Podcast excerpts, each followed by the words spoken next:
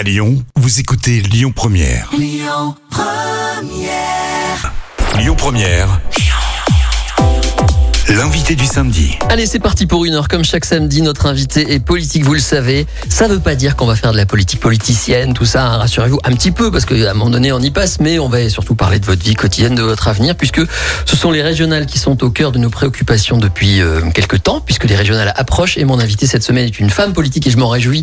C'est toujours difficile de trouver des femmes politiques, même encore maintenant. Chaque semaine, on en parle un petit peu au moins avec euh, l'un ou l'une de nos invités. C'est Cécile Cucarman, bonjour. Bonjour. Approchez bien le micro de... Voilà, comme ça. Bonjour. Voilà, parfait. Soyez la bienvenue, Madame la sénatrice. Vous êtes sénatrice au Parti communiste euh, depuis euh, trois ans maintenant. Alors moi je suis sénatrice de la Loire Ouais, et adhérente du. Parti communiste français. Ah, une différence. Bah oui Ah, parce que c'est- quand même les grands élus euh, et les grands électeurs de mon département avant tout qui, m'ont élu et donc euh, voilà je, je crois que je n'ai jamais caché mon engagement euh, politique mais je suis euh, sénatrice de Loire et depuis 2011 réélue il y a trois ans.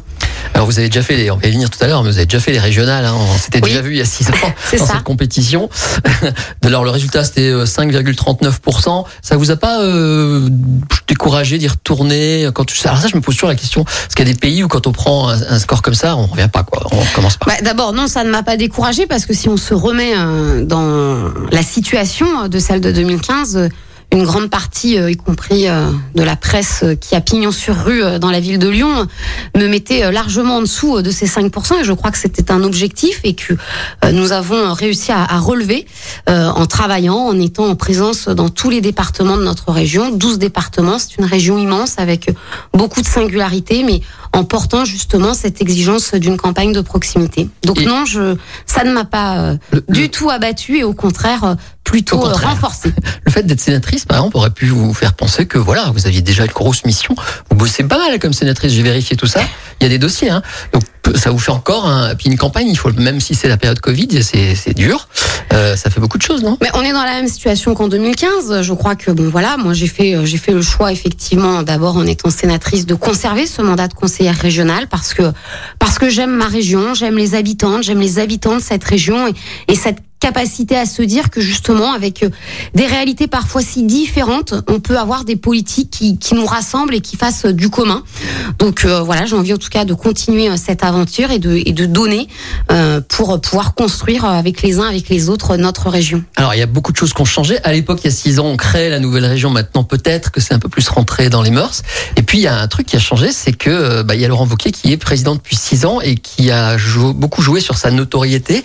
Tous les candidats le savent. Il y a un enjeu de notoriété. On sait qui est Laurent Wauquiez dans la région. C'est plus dur pour les autres. Ça vous fait pas peur, ça? Non, je crois que chacun a sa notoriété, chacun a ses euh, qualités, ses, ses défauts. Euh, simplement, je crois que voilà, effectivement, euh, ce n'est pas la région de Laurent Wauquiez, c'est la région des Auvergnats et des Rhône-Alpins.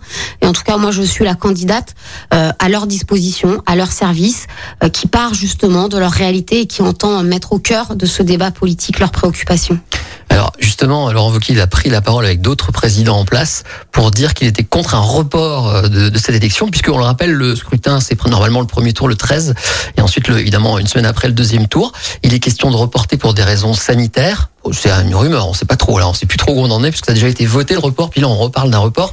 Euh, alors j'aimerais savoir quel est votre avis, parce que moi je comprends bien que Laurent Wauquiez préfère que la campagne n'ait quasi pas lieu, c'est-à-dire qu'on vote le plus vite possible quand on est connu comme lui. C'est un peu logique, c'est beau jeu quoi. Mais peut-être que vous, vous auriez plus intérêt à ce que la campagne soit reportée, que vous ayez le temps de diffuser vos idées, tout ça. Et curieusement, faites partie des gens qui disent non, je veux pas de nouveau report. Oui, parce que vous savez, euh, vous l'avez rappelé, euh, je suis sénatrice et en tout cas, je m'inscris euh, dans l'esprit des principes de notre République. Je crois que quand on fait de la politique, il ne faut jamais l'oublier. Or, ça a été dit, ces élections auraient dû avoir lieu au mois de mars, elles sont maintenant reportées au mois de juin. Et donc, déplacer, modifier des calendriers électoraux, cela doit se faire avec la plus grande prudence euh, et avec de grandes exceptions. Parce que c'est finalement euh, le socle même de notre démocratie, cette confiance entre les électrices, les électeurs, leur engagement et euh, les élus euh, qui sortent de ces élections. Donc aujourd'hui, nous n'avons aucune indication sur le fait que la situation soit meilleure euh, en septembre, en octobre qu'au mois de juin. Et puis, euh, oui, nous vivons, une, nous vivons une crise sanitaire Mm. euh, très dure. Euh, plus de, de 9000 morts euh, dans notre région depuis le début de l'épidémie. Euh, Donc énormément de familles qui ont été endeuillées ou qui ont en tout cas été touchées par cette maladie. Euh, mais cette situation sanitaire, euh, elle n'appelle pas à mettre sous cloche la démocratie locale. Je crois qu'au contraire, nous avons encore plus besoin de décider de notre avenir et de ne pas utiliser en tout cas cette crise sanitaire à des fins politiciennes. Donc la demande maintenant, c'est bien évidemment que nous puissions tenir ces élections, que le gouvernement s'engage et que le gouvernement effectivement ne laisse pas courir des rumeurs, ne laisse pas euh, des avis qui peuvent évoluer d'un jour à l'autre, mais que effectivement nous ayons des engagements clairs et précis sur les modalités de la campagne électorale et sur la façon dont doivent se tenir ces élections au mois de juin prochain, parce que euh, ce sont les élections régionales. Le même jour, à l'exception de la métropole du Rhône, il y aura également les élections départementales. Et quand on met les deux bout à bout, bien c'est quand même une grande partie de nos vies quotidiennes qui sont impactées euh, par euh, les choix des départements et des régions. Alors, il y a déjà eu beaucoup d'abstention la dernière fois. Euh, alors, je prends l'exemple de Bruno Bonnel parce qu'il était à votre place il y a une semaine. Je lui disais bah, comment vous allez faire campagne. D'ailleurs, où est-ce que vous faites campagne? Et il m'a dit vous allez voir à partir de demain, c'est parti. Vous allez me voir partout. Vous en aurez marre de me voir. Effectivement, on l'a vu beaucoup, notamment dans la presse et puis sur Internet, beaucoup. Est-ce que c'est comme ça, vous aussi, que vous allez faire campagne à base d'Internet, par exemple? D'abord, euh, la question de l'abstention n'est pas liée qu'à la crise sanitaire et je crois que c'est une crise politique et malheureusement, on constate élection après élection que celle-ci augmente. Donc, euh, il y a réellement un, un, vrai sujet. Mais pour revenir à la question précédente, je crains que malheureusement, juin ou octobre, cela joue assez peu sur euh, cette défi que nous avons qui est euh, de résorber cette crise politique. Sur l'évolution de la campagne, bien évidemment, cette campagne s'adapte. Euh, Bon, vous, vous savez, moi, je ne suis pas à la recherche des grands titres de presse. Euh, je crois que ce qui est important, en tout cas, c'est d'être dans la proximité. Donc, euh, j'ai déjà commencé et je continue, et ce, jusqu'au mois de juin, des déplacements dans chaque département à la, à la rencontre de celles et de ceux qui, qui vivent, qui travaillent, qui se forment dans notre région pour échanger à la rencontre des salariés, à la rencontre, euh, hier, j'étais dans le Puy-de-Dôme, rencontrer un club de rugby avec les bénévoles et, et toutes ces difficultés. Dans cette campagne. je, je n'ai pas euh, joué, euh, mais en tout cas, je, je, je crois que l'important est justement d'avoir cette campagne. Mais vous savez, j'avais un peu euh, pratiqué de la même façon en 2015, et là, nous allons l'amplifier, bien évidemment. C'est cette volonté finalement de partir des réalités. Et donc ça, ça ne change pas. Euh, bien évidemment, nous le faisons dans le respect des gestes sanitaires, euh, avec plus de distance, avec un peu moins de monde. Il y aura inévitablement, euh, le temps venu, une, une, campagne numérique également qui va se déployer et qui doit se déployer pour donner à voir. Mais je n'oublie pas, en déployant une campagne numérique, qu'il y a aussi une fracture numérique dans notre région. Donc voilà, je pense qu'il faut lier les deux. Il faut aussi se dire que euh, cette campagne nous invite à repenser nos pratiques militantes et qu'effectivement, euh, il n'y aura pas que des distributions de tracts, des porte-à-porte -porte et, des, des meetings. et des meetings ouais. le soir. Mais euh, on peut très bien remplacer un porte-à-porte -porte par des appels téléphoniques, on peut très bien remplacer des distributions par des transferts par mail quand on les a ou par des courriers postaux. Donc je, je crois que tout est possible, mais au-delà de, de, de, cette question pratique et matérielle, c'est finalement ce que l'on va euh, dire et co-construire avec la population qui vit et travaille dans notre région. Alors après la pause, on va évidemment s'intéresser aux compétences régionales. Je veux le dire aux auditeurs, auditrices qui nous écoutent, parce que je scrute déjà cette campagne et moi ça m'agace. Je sais pas comment vous vous le vivez, mais je trouve qu'on rappelle peu souvent aux gens à quoi sert euh, la, la, comment l'institution pour laquelle on s'exprime. Donc là, c'est les régions, les compétences, elles sont claires. La région s'occupe des transports publics, de l'économie, des lycées, euh, du social, de beaucoup voilà. de choses. Et quoi d'autre? J'oublie un peu d'écologie et la culture. On va essayer d'énumérer ces sujets avec vous. Ce sera après la pause, mais on va quand même faire une petite question sur la fameuse politique politicienne euh, et les alliances. Alors j'ai deux questions là-dessus. D'abord, ce qui s'est passé déjà. Vous vous êtes alliés avec les deux candidats, euh, Magali Romagy et Gabriel Amar de la France Insoumise, qui s'étaient présentés, qui avaient commencé à faire des cons. Moi, j'avais assisté à une de leurs conférences où ils commençaient à présenter leurs idées et finalement ils vous ont rejoint. Alors ma question, c'est vous, vous avez été désigné par les communistes. Il y a eu un vote. J'ai même noté hein, 3000 communistes qui ont voté à 84% pour que vous soyez la, la tête de liste. Comment euh, LFI vous rejoint? Est-ce qu'il y a une discussion où vous êtes d'accord sur tout? Ou alors est-ce qu'il y a, un, très franchement, sans, sans langue de bois, est-ce qu'il y a des, des, sujets ou des, des, des, trucs sur lesquels vous dites, OK, on, on sera d'accord avec vous là-dessus, c'est bon, voilà, comment ça se passe? D'abord, je crois que c'est pas l'un qui rejoint l'autre, mais c'est ensemble que nous avons fusion. construit ça. Voilà, et je, je crois que c'est important parce que ça en dit long aussi sur la démarche. Il y a eu plusieurs rencontres, mais avec l'ensemble des formations politiques de gauche, nous avons pu avancer plus en, av- plus en amont sur euh, notamment toutes les questions de programme et comme vous le disiez, les questions de compétences et de quel type de transport nous voulons, nous voulons, de quelle politique Oui, euh, respectueuse de la nature, je ne rentre pas dans les détails, euh, de quelle politique sociale, de quelle justice sociale nous voulons dans cette région, euh, de quel service public, de quelle politique de santé.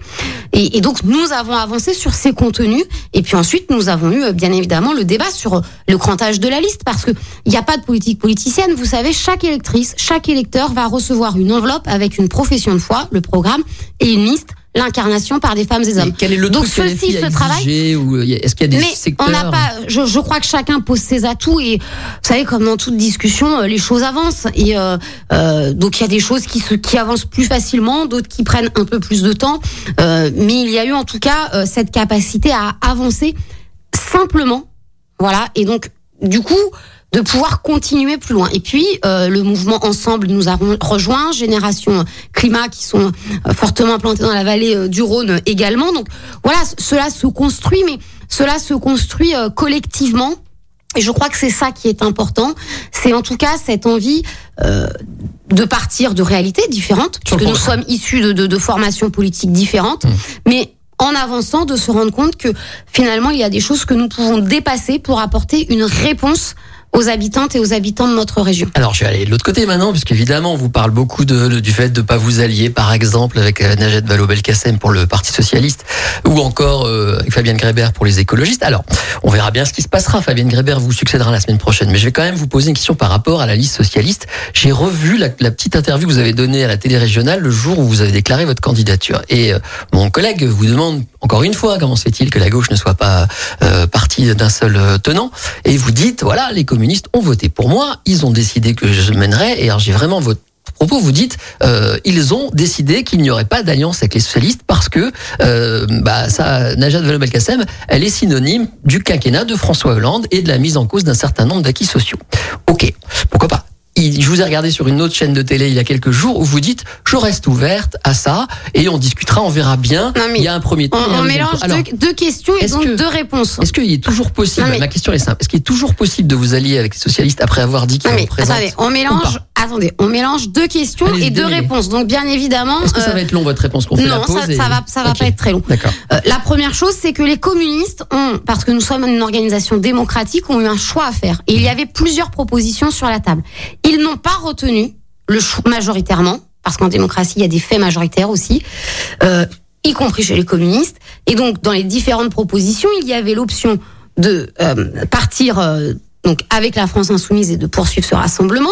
Il y avait la proposition de partir avec le Parti socialiste et donc d'être derrière Najat Vallaud-Belkacem. À cette question, pourquoi? J'y réponds par le débat que les communistes ont eu. Mais dans cette même consultation, il y a la volonté de poursuivre la possibilité de discuter avec les uns et les autres. Ce qui a été fait et ce qui a abouti, mais ce n'est pas plus moi qui ai rejeté que les uns et les autres, puisque force est de constater qu'aujourd'hui, chacune, puisque ce sont des femmes qui sont tête de liste, est entrée en campagne depuis ce temps-là. Donc voilà, la porte, bien évidemment, la capacité à travailler reste ouverte de construire ensemble, Même si mais depuis le début, depuis le début, je l'ai dit, avec, mais non, mais bien évidemment en avançant avec des conditions et surtout avec le respect de, ces, de ce qu'est chacune et chacun. Donc en l'état, on ne va pas se mentir et on ne va pas s'inquiéter puisque c'est d'ailleurs prévu dans nos institutions, ce sont des élections à deux tours. Donc au premier tour, il y aura un choix et il y aura plusieurs choix. Il y aura la capacité de rassembler chacune et chacun. Et puis au deuxième tour, je le souhaite et j'y aspire, il y aura un rassemblement. Donc je Et c'est ainsi, tout comme lors des dernières élections régionales. Cukierman, je vous repose la question et on fait une pause. Il n'y aura pas de porte fermée à la liste de Najat Vallaud-Belkacem, même si elle Mais représente si la, perte question, d'acquis non mais, sous mais bien sûr que si, a- mais on, on a eu un, mais j'ai envie de vous dire, mais pas plus eux que que, que d'autres. Il y a eu un clair. débat, il y a eu des choix, mais la question n'est pas d'ailleurs de stigmatiser tel ou tel. Si, si, si, si ce rassemblement ne s'est pas fait, il ne s'est pas fait. Et j'ai envie de dire, euh, avançons maintenant. Donc la question, elle est toujours, tout peut toujours être discuté, mais bien évidemment sur le fond programmatique. Et là, je crois que nous avons des points de divergence sur la construction de la liste. Et là, nous avons des choix, des points de divergence sur le choix de la tête de liste et sur la façon dont celle-ci doit être désignée. Et là, nous avons des points de divergence, dont acte. Et après tout, ce n'est pas grave. Bon, la semaine prochaine, on reçoit Fabienne Grébert et la semaine suivante, euh, Madame Vallaud-Belkacem. Au moins, vous êtes trois femmes. On sait qu'à la fin, il y aura une femme tête de liste. C'est déjà un petit progrès, je trouve, dans cette démocratie française. C'est mon point de vue perso. Vous savez, il y a certaines femmes en politique que je combats bien plus que d'autres hommes. Oui, bien sûr. J'ai pas dit que non Donc plus. ce n'est pas une garantie forcément forcément de choix politique. Bien sûr, bien sûr. On fait une pause et on revient. Et cette fois-ci, promis, on attaque le programme régional. À tout de suite. Lyon Première.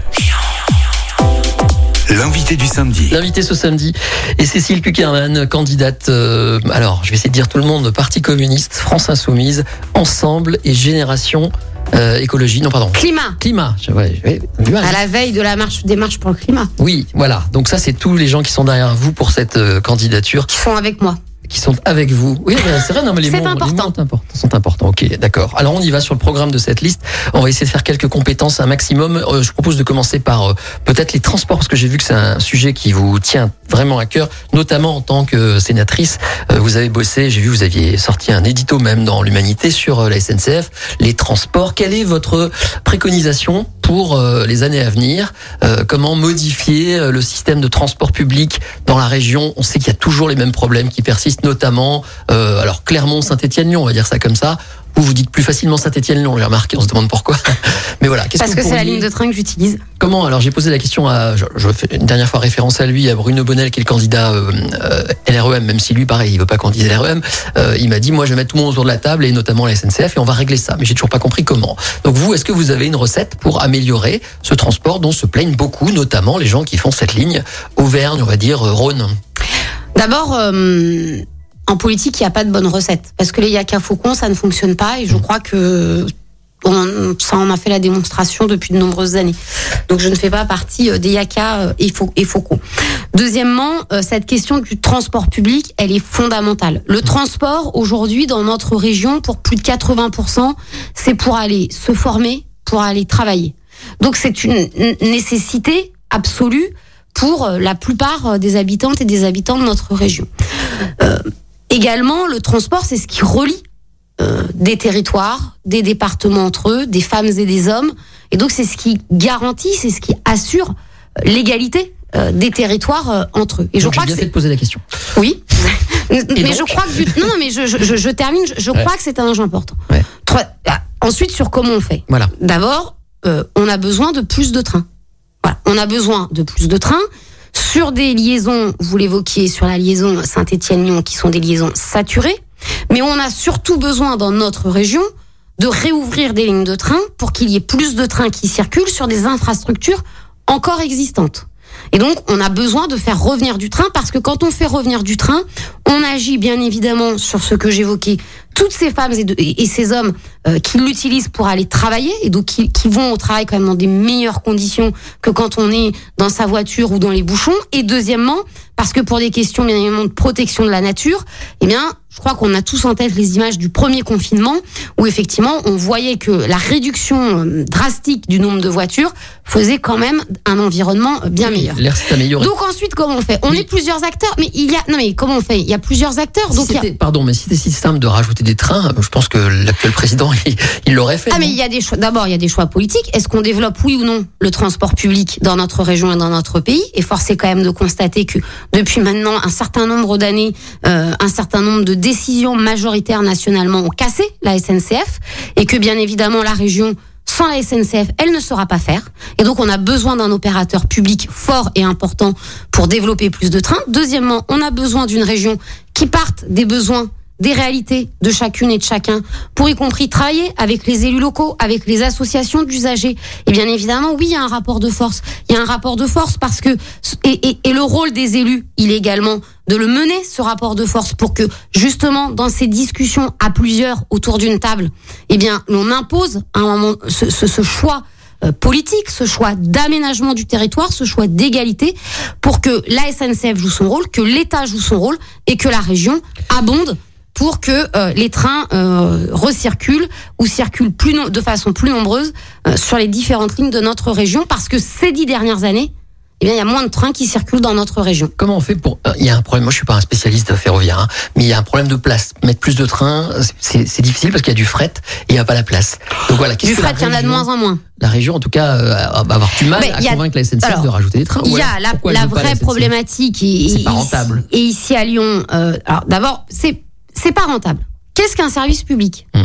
Est-ce que son objectif c'est qu'il soit rentable au niveau financier ou est-ce qu'il soit rentable pour euh, les habitants d'un territoire? Moi, je dis qu'il doit être rentable pour les habitants d'un territoire. Quand j'ai dit ça, pas dire qu'on fait n'importe quoi, mais ça veut donc dire que pour qu'il soit rentable, il faut que ça circule aux bons horaires, que ça s'arrête aux bons endroits, que le train parte à l'heure et qu'il arrive à l'heure. C'est-à-dire que quand vous êtes à Lyon et que soudainement on vous annonce 20 minutes de retard pour Saint-Étienne, vous le vivez une fois, deux fois, quand en plus vous avez une suppression de train et là on parce que je connais les polémiques qui peuvent naître de cela. Je parle pas des journées euh, de, de, de, de mouvement social. Hein, je parle de, de ce que toutes celles et tous ceux qui, qui partent de Pardieu pour rentrer à Saint-Étienne le soir ont déjà connu plusieurs fois et parfois plusieurs fois dans le même mois. Mais, Donc- pour le constat, mais comment donc- vous donc- imposez à la SNCF Donc de ne pas avoir ça, ça se travaille. Deuxièmement, Comment ça nécessite des infrastructures supplémentaires parce Comment que Vous m'avez pas répondu. de- bah, des infrastructures en faisant non. des travaux, Le- en faisant des travaux. des retards, par exemple. Vous dites quoi, la SNCF Ça, c'est plus possible. Vous allez avoir des taxes. Comment il, faut, faites il faut renforcer les pénalités. Aujourd'hui, il y a des pénalités, il faut les renforcer. Voilà. Et cet argent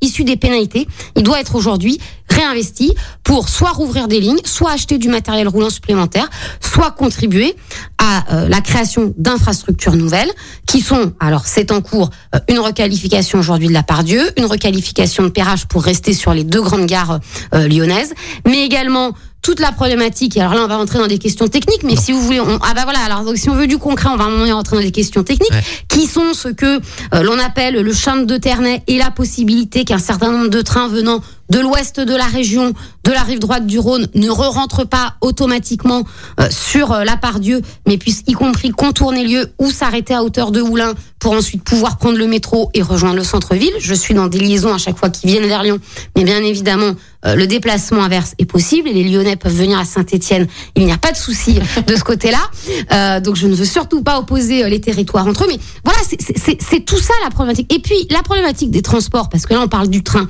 mais c'est aussi comment euh, pour que les gens prennent le train, bien il faut euh, pouvoir arriver à la gare. Et même si je développe, je, je défends l'idée qu'il y ait plus de trains, euh, il n'y aura pas euh, une gare, un train dans les euh, 5000 communes de notre région. Donc on a aussi besoin de travailler avec notamment les intercommunalités parce que c'est leurs compétences qui sont organisation, euh, autorité organisatrice de transport pour travailler toute l'intermodalité et pour avoir effectivement des échanges, des plateformes qui permettent euh, à, à chacune, à chacun, de pouvoir justement se déplacer euh, comme il le souhaite et de façon un peu plus sereine que c'est le cas aujourd'hui que l'on soit en train ou dans sa voiture. Alors attention, le temps passe très très vite et je Pardon, découvre, je je découvre parle votre trop. profil de chef Mais de, chef on me de demande d'être précise Oui, et sûr. détaillée, donc euh, J'aimerais bien qu'on parle de plein de choses comme l'économie. On va passer à l'économie. Désolé, on va, on va Bien sûr. Alors sur l'économie, euh, d'abord j'ai une question concernant ce fonds souverain là qui vient de se créer, puisque euh, les socialistes viennent de dire qu'en fait il n'y a pas de fonds souverain, que c'est une entourloupe, que les aides qui, qui contient ce fonds existaient déjà et qu'elles sont juste regroupées. Alors vous, est-ce que ce fonds souverain, qui est donc une idée de l'actuel président de soutenir les entreprises, vous trouvez que c'est une bonne idée? Est-ce que c'est le genre de choses que vous soutenez? Écoutez, vous savez, ça fait 17 ans que je suis élue au conseil régional. J'ai découvert ce fonds souverain dans la presse. J'attends maintenant effectivement d'en avoir les détails et de euh, pouvoir, lors d'une prochaine assemblée plénière, en débattre, mais en ayant l'ensemble des éléments. Là, Parce que effectivement, je pense que euh, il est euh, il est légitime qu'un président d'exécutif euh, fasse des annonces à la presse, mais il est légitime aussi qu'un président d'exécutif euh, travaille et informe l'ensemble de ses élus. Parce que la démocratie, elle fonctionne bien évidemment sur le fait majoritaire, mais pour qu'il y ait un fait majoritaire, il y a un fait minoritaire et une opposition. Et donc je crois que chacune et chacun doit être respecté. Donc nous aurons ce débat-là quand le président de région le posera. Mais effectivement, aujourd'hui, et de ce que j'en ai vu, on est sur une remobilisation de fonds existants. Euh, et donc, de toutes les façons, il y a besoin de faire beaucoup plus. Mais il y a surtout besoin, en matière de développement économique, de s'attaquer à cette question qui fait que, moi, vous savez, je suis allée euh, en Savoie, je suis allée en Isère, j'étais encore hier dans le Puy-de-Dôme. Dans chaque déplacement, je rencontre euh, des femmes, des hommes qui euh, ont peur pour l'avenir de leur emploi. Parce qu'ils sont dans des entreprises, dans des groupes. Je ne parle pas de la petite entreprise, de la petite TPE, PME en difficulté réellement parce que la crise est passée par là, euh, mais qui aujourd'hui, dans des groupes, décident de restructurer et donc vont fragiliser l'emploi et nous allons vivre une casse sociale qui va être dramatique pour des milliers de femmes et d'hommes de notre région. Qu'est-ce que la région peut Donc faire on a besoin pour cela, Mhm. euh, bien évidemment, parce que hier à Aubert et Duval, euh, on le dit, euh, il va y avoir besoin d'investir. Bien moi, je, je, je- je le redis, et ça avait été d'ailleurs euh, fortement porté précédemment, que l'argent euh, de la région qui est mis à disposition des entreprises soit conditionné, soit conditionné à la création d'emplois, au maintien de l'emploi, soit conditionné à la formation et à l'amélioration de travail euh, des salariés, soit conditionné au respect de, de, de l'environnement, parce qu'on a besoin d'une industrie, mais on a besoin d'une industrie qui protège la nature et non pas qui pollue. Donc voilà, ce développement économique, il doit être à ce service-là. Oui, nous avons besoin d'une région qui se soucie de toutes ces entreprises. Oui, nous avons besoin d'une région parce que c'est en plus sa compétence qui garantisse un développement économique dans les 12 départements. Mais nous avons surtout besoin d'une région qui dise l'en- l'en- l'enjeu de cet argent public, il est d'accompagner le développement des territoires, il est de permettre aux femmes et aux hommes de vivre et de travailler là où ils le souhaitent et non pas d'accentuer ces déplacements de plus en plus importants entre le domicile et le travail. Un petit mot sur euh, le social quand même, c'est un domaine qui vous intéresse beaucoup. Euh, Vous parlez de justice sociale, de redistribution. Quelles sont vos propositions si on arrive à les globaliser? Bah, D'abord, je pense qu'en termes de justice sociale, on en a finalement beaucoup parlé. On a parlé du service public, on a parlé euh, du conditionnement du développement économique. Et donc, la question de la redistribution, la question de la justice sociale, c'est justement cela. L'autre question, je ne sais pas s'il est prévu de l'aborder, donc je vais au pire l'anticiper. Sur la question, c'est bien évidemment celle de tous les services publics. La région a comme compétence l'aménagement du territoire. Il ne peut y avoir d'aménagement du territoire juste et, et, et qui respecte le principe d'égalité qu'avec du service public. Et je pense plus particulièrement à toute la question de la santé sur lequel il y a besoin de faire beaucoup plus et malheureusement nous le voyons bien évidemment la défense du service public hospitalier mais plus largement de s'attaquer de front au combat contre ces déserts médicaux qui dans nos quartiers populaires dans nos villages aujourd'hui se développent à vitesse grand V. Comment Avec des maisons euh, hospitalières, avec des ce qui se fait maintenant D'abord en venant euh, en appui, euh, d'abord en venant en appui, euh, parce que je le redis, je crois qu'être élu, c'est aussi euh, porter des valeurs et les défendre. Donc euh, réaffirmer cette défense du service public hospitalier, euh, l'inscrire comme indispensable euh, dans le schéma d'aménagement du territoire, parce que c'est ce qui garantit la vie euh, dans tous les territoires. Et puis ensuite, maison de santé, centre de santé, mais en tout cas de construire avec les populations et les élus locaux des réponses adaptées pour permettre effectivement qu'il y ait des, une offre de soins là où malheureusement il n'y en a plus. Formation professionnelle, en passant par les lycées, hein, j'essaye de brosser un petit peu toutes les compétences, on va avoir du mal à tout faire, mais euh, la formation professionnelle, là aussi, vous avez dit qu'elle elle avait été abandonnée euh, par le président Vauquier et qu'il fallait faire des efforts. Qu'est-ce que vous feriez, vous, si vous étiez élu? Et- et elle- liste. je n'ai pas dit qu'elle avait été abandonnée. En tout cas, l'action de la région a été fortement réduite. Bah, D'abord, moi, je, je suis pour remettre euh, de, de, de l'argent euh, dans la formation. professionnelle. C'est indispensable. Et euh, là encore, euh, on, on le voit au quotidien. Euh, on était euh, à Photowatt, je le disais en Isère il y a quelques jours. Ce que disent ces salariés, c'est que pour monter en gamme dans tout, tout, tout- toute la, la production de panneaux photovoltaïques, bien évidemment, il y a besoin de formation. On le voit quand l'on discute avec des femmes et des hommes qui aujourd'hui sont éloignés de l'emploi et qu'il y a besoin de remettre dans l'emploi. Donc cette formation, elle est indispensable. Et cette formation, le, le souci qui a été fait, c'est que quand la majorité régionale décide de réduire de plusieurs de centaines de millions d'euros euh, dans cette mandature euh, la dépense pour la formation professionnelle, ben bien évidemment, on la réduit et on la réduit également dans la proximité. Et aujourd'hui, on a des gens qui ne se forment pas parce que cela fait trop, est trop loin de chez eux et cela rend compliqué son accès. Sur les lycées, parce que je fais la distinction, les lycées, c'est le premier accès de la 25 questions formation. Malheureusement, on ne pourra pas. hein, mais Mais je crois que sur les lycées, il y a besoin d'amplifier, de continuer les rénovations et faire en sorte que effectivement nos lycéens, les agents, les enseignants puissent travailler dans les meilleures conditions. Et on le voit comment la question de l'éducation pour nos enfants et donc pour l'avenir est fondamentale. Le président actuel a beaucoup insisté sur la sécurisation des lycées, les portiques, les caméras, tout ça. Vous continuerez cette politique? Je pense qu'il faut euh, en tout cas en faire un- une, une première évaluation, peut-être euh, la stopper d'ailleurs, parce qu'une réalité est sûre. Vous savez, il y avait une enquête il y a peu sur euh, le harcèlement scolaire. Et donc une fois qu'on a passé le portique de sécurité, on n'a pas réglé le vrai malaise des lycéens et des violences entre eux parfois qui peuvent exister à l'intérieur des lycées. Comment on le règle? Par la présence humaine. ouais. Par la présence humaine. Parce que oui, moi, je pense qu'à un moment donné, la question humaine, elle n'est pas anecdotique. Et ce qui permet de vivre ensemble et non pas de vivre à côté des, les uns des autres, eh bien c'est justement euh, ce lien humain et cette présence humaine. Il faut qu'on parle encore de vie associative, mais aussi d'écologie, un petit peu de l'Auvergne aussi, enfin plein de choses. On va essayer de faire ça juste après la prochaine pause. Donc restez On va y arriver. sur Lyon Première. À tout de suite. Lyon Première. L'invité du samedi. Allez, on y va. C'est la suite et la fin de cette interview de Cécile Cuckerman, qui est mon invitée cette semaine, euh, candidate tête de liste euh, PCF, LFI. Allez-y, dites les autres galeries du temps. Ensemble, les générations Voilà. climat. Voilà. Allez, on continue sur les compétences. J'essaie d'aller vite parce qu'il nous reste, ça passe très très vite le temps avec vous. Euh, c'est un compliment. Hein. Oui, oui, mais d'ailleurs, je l'ai je l'ai pas mal pris. Euh, je voulais parler de vie associative parce que euh, parce que vous l'avez évoqué déjà euh, depuis que vous avez commencé cette campagne en disant euh, vous n'avez pas tort que les associations n'ont pas été on va dire la priorité euh, absolue euh, de, de l'actuel président euh, en place à la région. Qu'est-ce que vous allez changer? Parce qu'il y a beaucoup d'associations nous on les a beaucoup au téléphone souvent euh, qui attendent effectivement plus de moyens plus de changements. Qu'est-ce que vous leur dites si vous êtes élu D'abord, ce début de, mandature pardon, de, Laurent Wauquiez avait été marqué. Il y avait eu une forte mobilisation hein, de l'ensemble du mouvement associatif et des conséquences que ça. D'abord pour le lien social, de partout où se font ces associations, et aussi sur l'emploi, parce que le mouvement associatif, ce sont aussi des emplois. Donc ce qu'il faut aujourd'hui, c'est remettre à plat.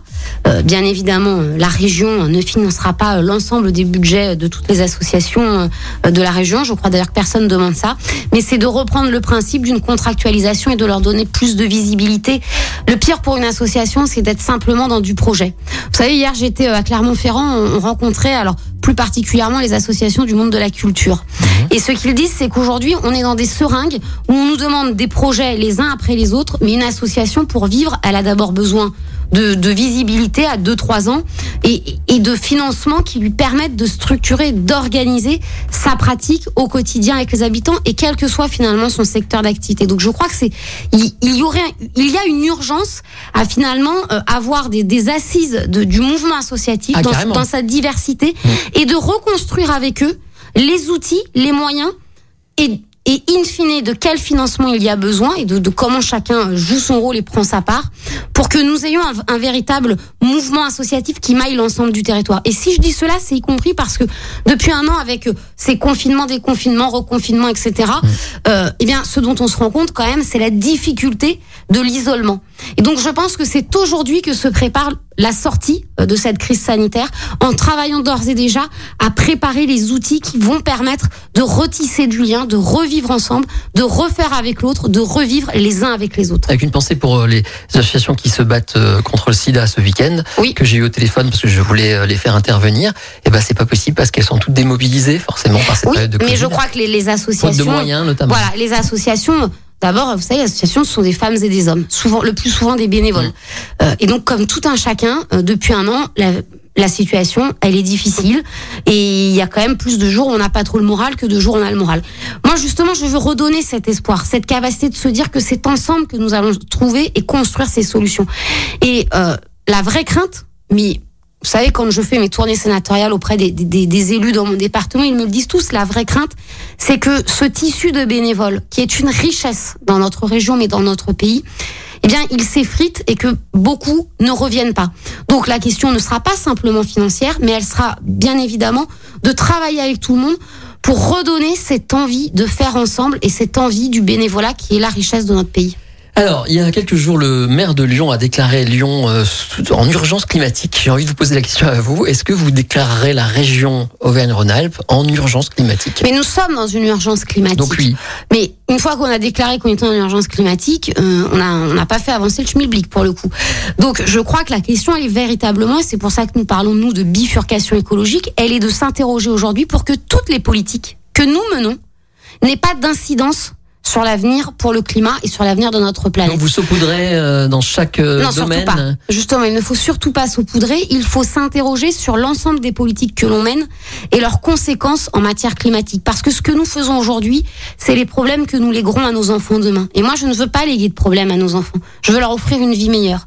Je crois que c'est- en tout cas cette conception-là qu'il nous faut avoir. Et oui, il nous faut, je le disais, mais on, on- on va y revenir peut-être avec une certaine logique pour ma part, une certaine répétition pour pour d'autres, mais bien évidemment la question du service public de transport. Comment est-ce que ensemble on réduit euh, ces pollutions sans stigmatiser l'un ou l'autre, mais en accompagnant chacun et en lui offrant des, solutions pour que justement euh, nous puissions euh, sortir de, de ces politiques mortifères en matière de climat. Mais quand je parlais également de conditionner les aides aux entreprises, avec y compris cette question de protection de la nature, moi, vous savez, je suis euh, du département de la Loire, vous le disiez, je suis de la vallée de Londaine, euh, la vallée de Londaine, la vallée du Gier, qui ont été des grandes vallées industrielles, avec des industries qui ont pollué, qui nous ont laissé à nous, les élus locaux, à la population, des sols qui aujourd'hui sont pollués et sur lesquels il faut investir. Et eh bien, ce que je dis, c'est que tout de même, au 21e siècle, on doit pouvoir justement accompagner par de la recherche, par de l'investissement, par des technologies nouvelles,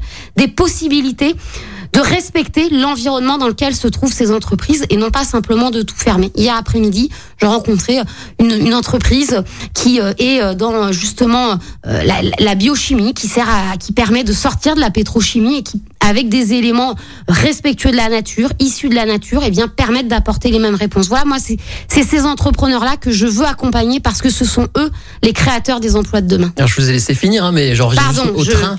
Euh, vous voulez plus de trains? Le train, ça marche notamment à l'électricité quand ça pollue pas. Pour faire de l'électricité, il faut des sources d'électricité. Est-ce que par exemple, vous êtes pour euh, du coup euh, maintenir les centrales électriques au, à l'inverse de, de vos peut-être futurs amis écologistes qui voudraient bien les fermer ces centrales? Comment vous résolvez ce problème? Je, je, crois que la avec des je crois que la polémique n'est pas sur les centrales électriques, mais sur les centrales nucléaires. Euh, ce que j'ai dit, oui, nucléaire. Mais voilà, mais dit électrique. oui, mais mais toute centrale produit de l'électricité et c'est l'objectif.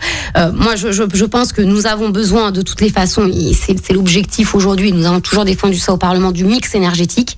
Et donc, euh, bien évidemment, la question n'est pas de stopper demain euh, les centrales nucléaires, euh, mais elle est aussi de, de travailler à sortir et à, et à, développer des productions énergétiques décarbonées, plus respectueuses de l'environnement. Mais chacun ne fera pas sa petite électricité chez lui. Et pour cela, encore, nous avons besoin d'un service public qui est celui d'EDF que le gouvernement est en train de mettre à mal avec le projet Hercule. Ils étaient nombreux jeudi à se mobiliser euh, contre ce projet. Sur Hercule, on est mal. Je sais que vous avez, Je m'arrête là. Vous avez travaillé sur ce dossier, mais alors du coup là, c'est une vraie différence avec les écologistes. Eux, ils veulent franchement euh, stopper, la, par exemple, la centrale du budget, pas loin de Lyon. Mais une fois qu'on a dit qu'on voulait stopper, il faut encore euh, trouver euh, les productions alternatives. Donc je crois que les choses se doivent se travailler ensemble. Cette question du nucléaire est posée. Il y a euh, également des risques et donc je ne les nie pas. Euh, la question n'est pas d'augmenter euh, cette production, elle est en tout cas d'investir et d'investir dans la recherche publique pour apporter des solutions et pouvoir sortir d'une énergie nucléaire demain, mais sans être dans une dans une dénonciation ou en tout cas dans une victimisation de celles et de ceux qui ont besoin de l'électricité pour vivre. Et la fameuse ZFE dans la métropole de Lyon, puisqu'on est à Lyon, c'était une bonne idée Et est-ce qu'il faudrait, euh, je sais pas moi, le, le, le, faire aussi au niveau régional? Euh, Moi, je n'ai pas défendu euh, ces propositions au niveau national. Émission, et ZFE, pour pas que ce qu'on va suivre, c'est le fait de supprimer petit à petit les voitures diesel au cœur de Grand Lyon. Petit à petit d'ici 2026 quand même. Donc dans un temps assez court et sans en tout cas à ce jour, pas d'alternative possible. Et moi, vous savez, si l'objectif, c'est de... non mais donc j'attends de voir le plan de déploiement des transports publics jusque dans les quartiers populaires de la métropole. Le, euh, de la métropole. Je vais vous répondre qu'en ce moment, il y, a des, il y, a des, annonces de tram qui se prolongent vers, euh, bah, vers Vénissieux. J'attends de voir jusque dans les quartiers populaires. Ouais. Et vous savez, euh, une fois qu'on a fait la ZFE, on n'a pas réglé le problème de toutes, de toutes celles et tous ceux qui vivent effectivement en dehors et qui tous les jours doivent venir travailler à Lyon. Moi, ce, ces gens-là, je ne veux pas les condamner, je ne veux pas les exclure, je veux qu'on travaille avec eux. Quand je parle de ces gens-là, ce sont bien évidemment des salariés, mais je pense également euh, aux artisans qui euh, viennent régulièrement. Moi, quand je rencontre les artisans, vous savez, les artisans, ils roulent pas sur l'or. Ce sont des gens euh, qui travaillent souvent euh, de nombreuses heures dans la semaine et qui, oui, bah, parfois ont aussi ces problématiques de transport polluant. Donc, réfléchissons à tout cet ensemble. Mais par exemple, la région, elle pourrait aussi accompagner la, la, recherche pour développer des, des, des, des voitures, des camionnettes beaucoup moins polluantes. Alors, il y a la question de l'hydrogène, il y a la question de l'électrique. Bref, c'est tout ceci qu'il faut repenser. Et puis surtout, en réaménageant le territoire, en relocalisant l'emploi, bien il y aurait aussi beaucoup moins de déplacements polluants. On va faire, on va essayer en, en 4 minutes de faire la sécurité et la culture. C'est compliqué. Hein.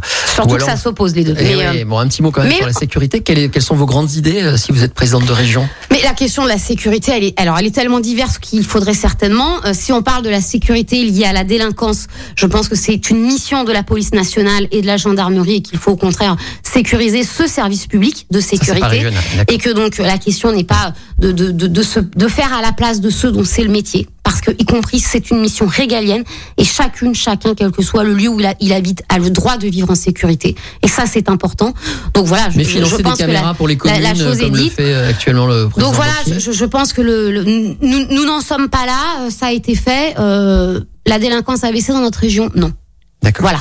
Comme ça, c'est fait. On en reparlera évidemment. Malheureusement. Un mot quand même sur la culture, j'y tiens avant qu'on Bien termine. sûr, parce que Euh, y compris la ils sont mal.